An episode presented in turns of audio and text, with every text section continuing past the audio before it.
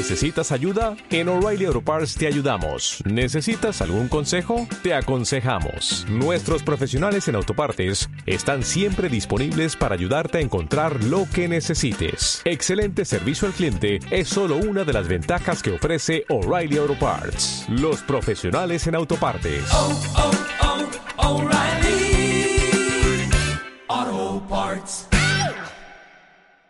Si llego a tiempo, si no lo hice. ¿eh? Vamos a hablar con una persona que nos puede ayudar y puede ayudar a todos los oyentes a entender eh, cómo, cómo llevar el trámite y, qué es lo que va a pasar en el futuro. ¿eh? Los que no llegaron ayer, los que no llegaron hoy, ¿eh? o no pueden hacerlo esta semana porque están de vacaciones.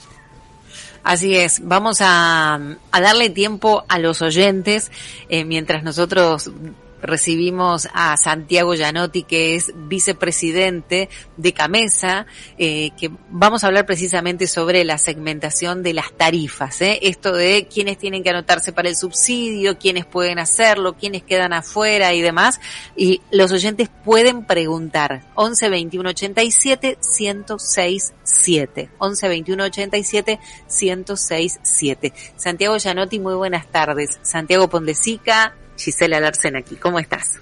Bien, ¿cómo están ustedes? ¿Cómo está? Bien, Santiago? muy bien. Gracias por atendernos. ¿eh? Por favor.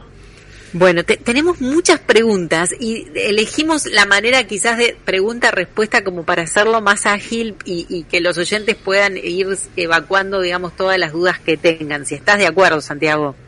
Sí, por supuesto. Lo que sea Bueno. más, este, por decirlo de una manera didáctico y sirva al entendimiento colectivo, bienvenido. Bueno, genial entonces. Mira, primero te pregunto, ¿esto abarca a un segmento del país? ¿Abarca todo el país? ¿Cómo funciona el tema de poder inscribirse para este subsidio en las tarifas de luz y de gas? Esto abarca todo el país, absolutamente todos los, los hogares del país. Este, recibimos hoy un subsidio que está implícito tanto en el servicio de electricidad como en el de gas natural. La decisión del Gobierno Nacional a partir de la publicación de- del decreto es que ese subsidio se exteriorice, sea algo explícito y esté reservado a las personas que lo necesitan, más no a, a aquella a aquellas familias que a lo mejor no lo necesitan y no este, no ponen en riesgo, digo, su acceso a las necesidades básicas. Entonces, cualquier, todos, todos los hogares que quieran este, mantener este subsidio que hoy existe, pero que está este, escondido, por decirlo de alguna manera, tienen que rellenar el, el formulario.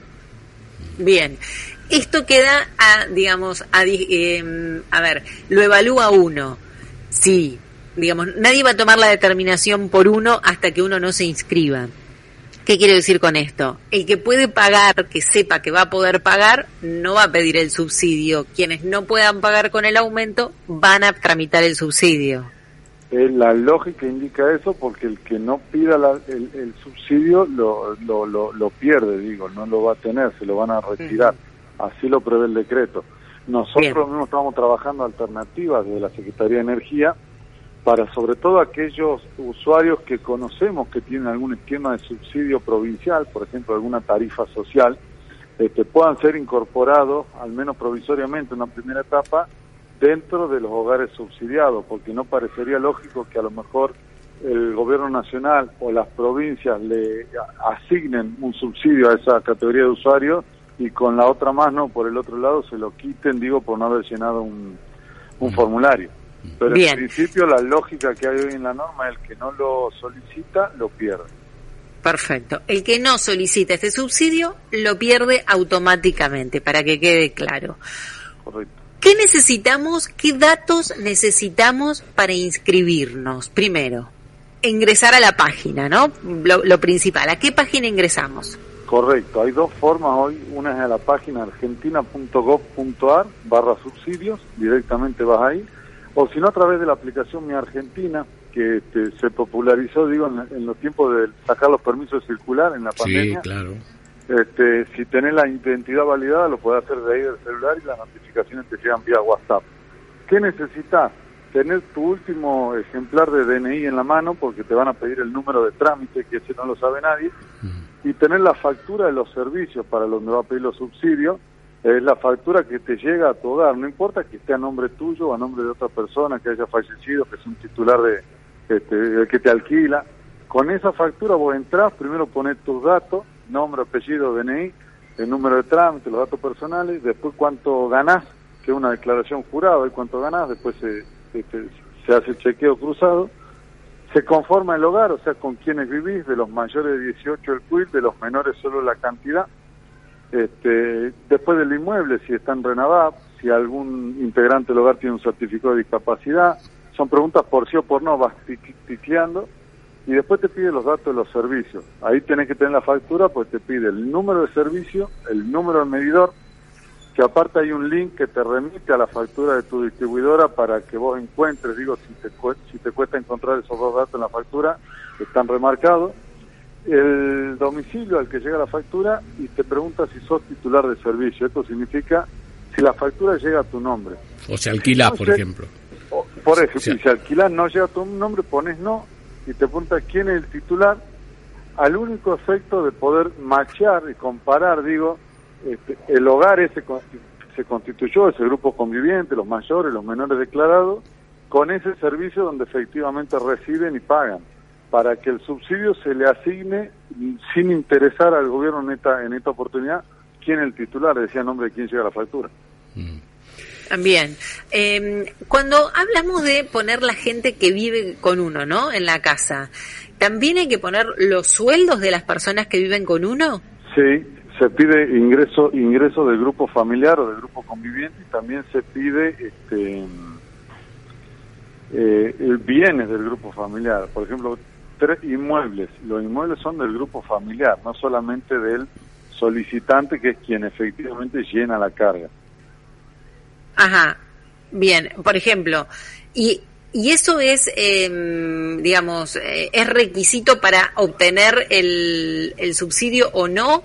le pongo un ejemplo, una persona que tiene dos autos y tres inmuebles, queda fuera automáticamente, digo para, para ahorrar trabajo a los que van a inscribirse una persona que tiene tres inmuebles queda eh, segmentada o categorizada en el, nivel de altos ingresos. Ahora, ah, si está ahí, lo mismo se le sugiere que lo haga la inscripción, porque si mañana vende un inmueble, este, ya queda, digamos, automáticamente o lo informa esa novedad al gobierno, que va a haber oportunidad a los ciudadanos de informar ese tipo de novedades, o aparte del gobierno vamos a hacer cruces sistemáticos y periódicos y cuando detectemos que alguien estaba en el segmento 1, que es alto ingreso, por tener tres inmuebles, pero aparece después dos inmuebles del cruce, este, o en realidad menos de tres, porque no nos dicen cuántos inmuebles tienen. La pregunta es, cuando hacemos los cruces este, con, con AFIP, con ANSE, con registro inmobiliario, para este, garantizar los derechos, digo, secreto fiscal, secreto bancario, la pregunta es, ¿tiene tres inmuebles más? Y te contestan sí o no o gana ah, más de 350, 348 mil y 350 mil pesos que hoy, sí o no. No nos dice cuánto inmueble o cuánto gana. Pero a lo mejor te decía que sí, porque era más de tres, después te dice que no, y se lo recategoriza y se le asigna un subsidio que si no va a perder.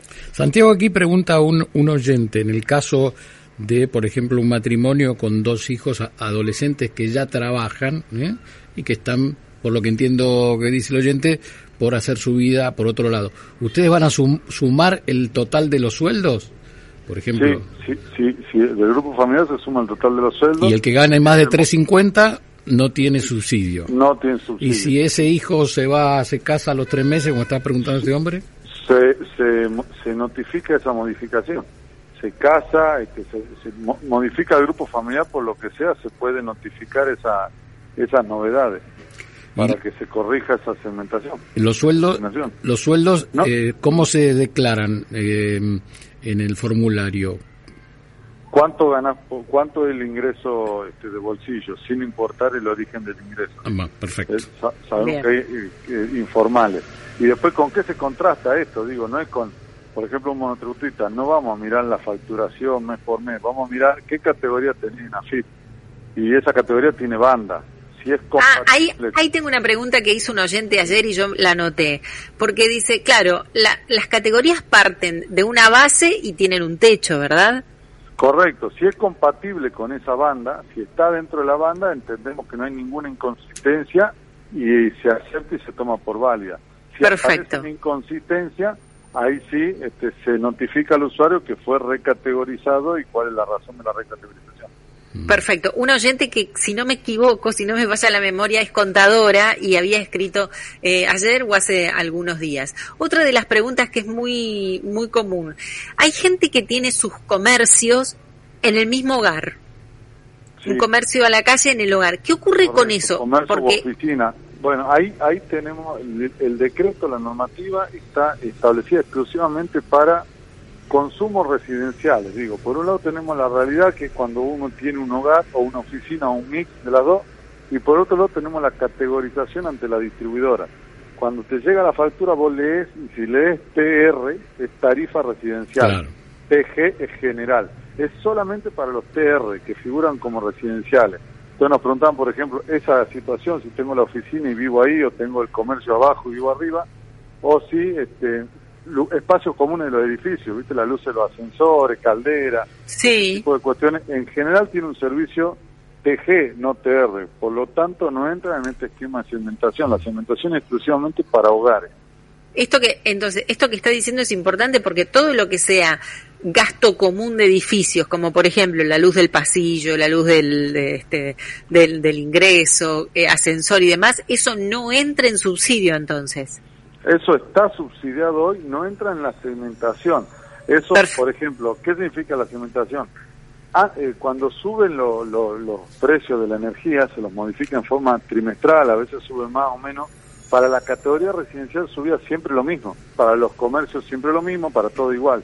A partir de este decreto va a subir distinto, va a haber una franja de usuarios que le suba un poco más, este, una franja de usuarios que le suba menos y otra franja que le suba todavía menos. De hecho, para este año 2022, a la franja de ingresos bajo y medio no le va a subir la tarifa este, por cargos nacionales durante el año. Solamente a la que quede en ingreso alto le va a subir un poquito. En- antes de esto era para todo lo mismo, esa es la gran modificación que hay. Para los comercios o para los espacios comunes no hay segmentación, por eso cuando se mueva con el régimen que actual se va a mover para todo lo mismo. Aquí tengo un- una persona que pregunta, los que tienen sucesiones, por ejemplo, tengo cuatro hermanos, por lo que entiendo, tengo solamente el 20% de tres inmuebles. ¿Cómo van a valorar eso? Que soy propietario de tres inmuebles en un Correcto. porcentaje. Correcto, eso hoy se valora, eso eh, primero, ¿cómo se valora? Así como decía, cuando nosotros consultemos al registro si tiene más de tres, aunque tenga un porcentaje o aunque sea un, una baulera, una cochera, un, un espacio en un cementerio, si es un bien registrable como inmueble, nos va a decir que sí. Después en la etapa, hay una etapa después de la inscripción de rectificación donde la gente va a poder este, hacer saber este tipo de particularidades. Che, soy, este, primero si está en sucesión, digo, como abogado, todavía no sos titular, está en la sucesión, Claro, sigue claro. siendo del inmueble. Pero si fuera tuyo y vos lo tuvieras en condominio, digo, este, dividido entre distintos este, propietarios, va a figurar que sí. Hay que hacer conocer esa particularidad para que se evalúe como corresponde y, no se cometan errores. Porque entendemos que, digamos, la realidad es que nosotros, dueños de un inmueble entero, en, en los registros va a figurar que sí. Y aquí, eh, bueno, los oyentes están muy afilados y agradeciendo sus respuestas. Santiago Gianotti, vicepresidente de Camesa, dice, si la luz está a nombre de mi marido que vive con un hijo eh, con un sueldo menor, ¿debo cambiar el nombre de la boleta con recibo de sueldo? No, no. El nombre de la boleta no hace falta cambiarlo nunca. No buscamos quién es titular de servicio, quién figura este, a nombre de quién llega la boleta, sino quién vive en ese inmueble. Y por eso el solicitante este, o el usuario eh, a- adquiere una categoría diferente, también por primera vez, digamos, este, a la de él, a la del titular de servicio. Entonces, eh, esa persona puede sin ningún problema cargar sus datos este, como quiera, puede solicitar cualquiera, independientemente a nombre de quién llegue la, la factura. Perfecto. Bien, perfecto. Eh, una vez que entran en la página, eh, en, a ver, las personas que tenían el primer rango que podían participar de la inscripción eran los documentos que terminaban en 0, 1, 2 y 3, ¿verdad? ¿Cómo? Perdón, no Sí, escuché sí, eso. era entre el Sí, 15 y pero- 19 de julio, eh, el 0, 1, 2 y 3. Ese era el documento final. Sí, sí. Bien, ¿qué pasa si alguien que tenía esa terminación de documento de DNI no se inscribió en esos días. Van a tener, este, hasta hoy se pueden inscribir eh, todas las terminaciones de documentos, recién hoy el último día para la primera tanda. Por eso si alguien está escuchando, les sugiero que lo haga hoy, porque van a tener el sistema con exclusividad, digo, para estas terminaciones. Mm. Después de, de que termine el día de hoy, van a tener una oportunidad en los últimos días del mes con todos los otros documentos que no se hayan inscrito. Mm. Bien, perfecto. Entonces, tienen exclusividad hasta hoy 0, 1, 2 y 3. A partir de mañana arrancan los DNI terminados en 4 y así con la escala que fuimos dando nosotros a conocer. Exactamente, exactamente. Y ahí vienen bien a- a- algunas apreciaciones. Este, además de lo que de los requisitos, otros requisitos tener casilla de mail. Y hemos detectado que por ahí la gente mayor, este, hay gente que no usa mail, Sí. entonces ahí se le está pidiendo a algún familiar que lo ayude porque en esos mails va a ser la posibilidad después de comunicarse con el gobierno de, de esa persona, digo, de notificar esta, estas modificaciones o estas altas. Bueno, aquí hay, aquí, disculpe, aquí hay justo una pregunta de una persona que dice, le estoy haciendo el trámite a mi tía con el mismo mail. Eh, eh, Sí, no me imagino que pregunta si hay problema o al final van a entender ustedes que es propietaria de los dos. eh, No. Ah. No, Gra- no, no gracias. tiene nada que ver, es el DNI lo que nos cuenta. Sí nos sirve, este, sí nos sirve el, El mail. este, el, el, el mail es necesario requisito y las personas que no tengan, digamos, familiaridad con la tecnología, la gente mayor, puede hacerlo presencialmente a través de ANSES, Mm. pero con turno previo, para con turno va a ser organizado, entonces cada persona que vaya va a ser tratada como merece, como corresponde. Para eso le pedimos Bien. primero saquen el turno y no se aplican, se lo dan 28, 29 de julio, y lo ven lejos, no se va a empezar a aplicar este, el, el, el régimen hasta que todos hayan tenido oportunidad de hacer su inscripción. Bien, es muy importante esto que, que está aclarando. Desde Córdoba nos preguntan, ¿los ingresos de qué mes deben ser los que se informan? Porque, por ejemplo, dice, la cifra que yo cargué es la que tengo corroborada del mes de abril. ¿Vale? Sí, vale, vale, de nuevo, tiene que ser o este, aproximado o que sean compatibles con las bases que nosotros crucemos crucemos después. Este, Bien. No se va a ver la facturación específica de un mes y entendemos que hay estacionalidad, por ejemplo, en las vacaciones de invierno, hay este, aguinaldo que se pagaron en estos meses, específicamente declaramos que no vaya, puede haber habido hora extra en un momento, entonces son ingresos este, aproximados eh, y, y que sean después la contratación de, de compatible, digo, no, no es inconsistente. Bien, perfecto. Otro de las de las preguntas, eh, pregunta sobre el subsidio de servicio, dice, el monotributista tiene que poner la categoría, esto es lo que acaba de aclarar usted, Sí. y, y cuando dice el ingreso, esto es lo que preguntaba la oyente el otro día también, ¿cómo se, cómo, qué ingreso ponen? Porque ningún mes es igual a otro, un promedio de ingresos. Claro, un promedio de ingreso y no hace falta que aclare la categoría, después cuando contrastemos con las bases de AFIP nos va a decir qué categoría es, digamos, si es compatible o no con el ingreso que declara. Bien, perfecto. Eh, tengo más por acá. Eh, ¿Qué pasa con aquellos inmuebles que dice eh, inmueble a mi nombre pero con reserva de usufructo de mi madre? ¿Qué se hace en ese caso? No importa, no importa quién es el titular del inmueble, importa quién vive en ese inmueble y quién paga la factura y solicita el subsidio. No importa quién es el titular del inmueble. No, porque cuando esto se refiere a la pregunta que usted dijo, la cantidad de inmuebles que alguien tiene, ¿se lo considera como inmueble Ah, propio? no, eh, eh, claro, es quien, no importa, digamos, la reserva de usufructo no es titularidad, el propietario es quien es el propietario, independientemente de, de esa restricción de dominio, una reserva de usufructo. Pero digo, ¿a nombre de quién figura el inmueble en el registro? Bueno, es el propietario. Bien, perfecto. Acá me- me, me parece que dimos una información eh, errónea. Hasta hoy pueden inscribirse los terminados en cero, en uno Y dos. Y dos. Y correcto. dos. Mañana tres, Tres cuatro, a partir de cinco, mañana. Mañana 3, 4 y 5 del sí, 20 al por 22. Tres días, hasta el jueves inclusive, y el viernes empieza del, del 6 hasta el 9. Perfecto, gracias a- al oyente que estaba atento ahí y, y nos, nos recordó.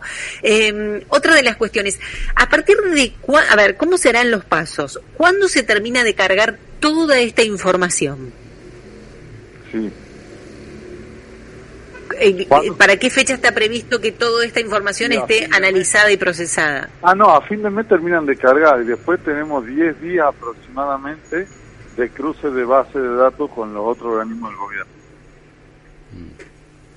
Bien, perfecto. ¿Cuándo se supone que va a estar en marcha esto? ¿Cuándo se va a Eh, aplicar En agosto, el, en agosto se En van a aplicar los cuadros, se van a, se van a poner en vigencia y va a empezar la, este, el proceso de, de aplicación de la administración. Eh, será sobre promediando agosto, fines de agosto. pero que el impacte en la factura recién en septiembre, porque si no, no me dan los, los días. No, no, sí, así, es desde los consumos. Digo, esto termina con una este, resolución del secretario de Energía que se comunica, se publica en el boletín oficial, después los cuadros tarifarios en cada una de las provincias, en, los- en el caso del servicio eléctrico, y recién desde ahí, desde los consumos que se lean al día siguiente de esa publicación, se puede empezar a, a cobrar distinto. Hasta tanto este, siguen lo- los precios como están. Recordémosle Bien. a los oyentes eh, que pueden encontrar toda la información disponible en argentina.gov.ar barra subsidios. Eh, Santiago Gianotti, vicepresidente de Camisa, le agradecemos muchísimo todas sus respuestas. Seguramente lo vamos a volver a molestar porque la gente tiene muchísimas preguntas. ¿eh? Y bueno, cuando... Tengo cuando, una, cuando ustedes- una última que están entrando bastantes preguntas sobre eso. ¿Qué pasa si alguien cargó algún dato mal? ¿Hay posibilidad de editar Sí, nuevamente? No, no, no, no, esa es muy buena. En este registro, en esta etapa, van a poder solamente este, una oportunidad tienen. Es más, si se olvidan de cargar un servicio, está con la factura de la luz cargada y te olvidaste la del gas, eh, va- vas a tener que esperar la etapa de rectificación. Después va a venir la- una, una oportunidad de rectificar, donde si hay este, omisiones o errores van a poder corregir. Pero hoy que lo hagan a conciencia, no vence el tiempo, no que tienen cinco minutos y tienen que empezar de nuevo, tienen que tener las, do- los do- las dos facturas, digamos, de luz y de gas en la mano y hacer todo el trámite este, a conciencia y lo más prolijo posible. Bien, atención porque ese dato que acaba de dar es muy importante a tenerlo en cuenta. Tratar de tomarse con paciencia esto y algo muy importante, se cargan los datos de las dos facturas en el mismo trámite, no es que hay que entrar dos veces, ¿verdad? Correcto, eh, de hecho no hay oportunidad. Si No mandaste el formulario, te, el formulario te dice, querés solicitar para servicio de luz, querés solicitar para servicio de gas. Si no, este, si no lo, si no solicitas para uno solo en esta oportunidad, va a tener que esperar la etapa de rectificación. Perfecto. Le agradecemos muchísimo haber estado con favor. nosotros. Era muy necesario que existan este, este, esta instancia de aclaración, porque hay muchísima gente que se le va generando dudas, dudas en el transcurso de- del cargo de datos. Así que bueno, muchísimas gracias. Bueno, que tengan buen día. Santiago Gianotti.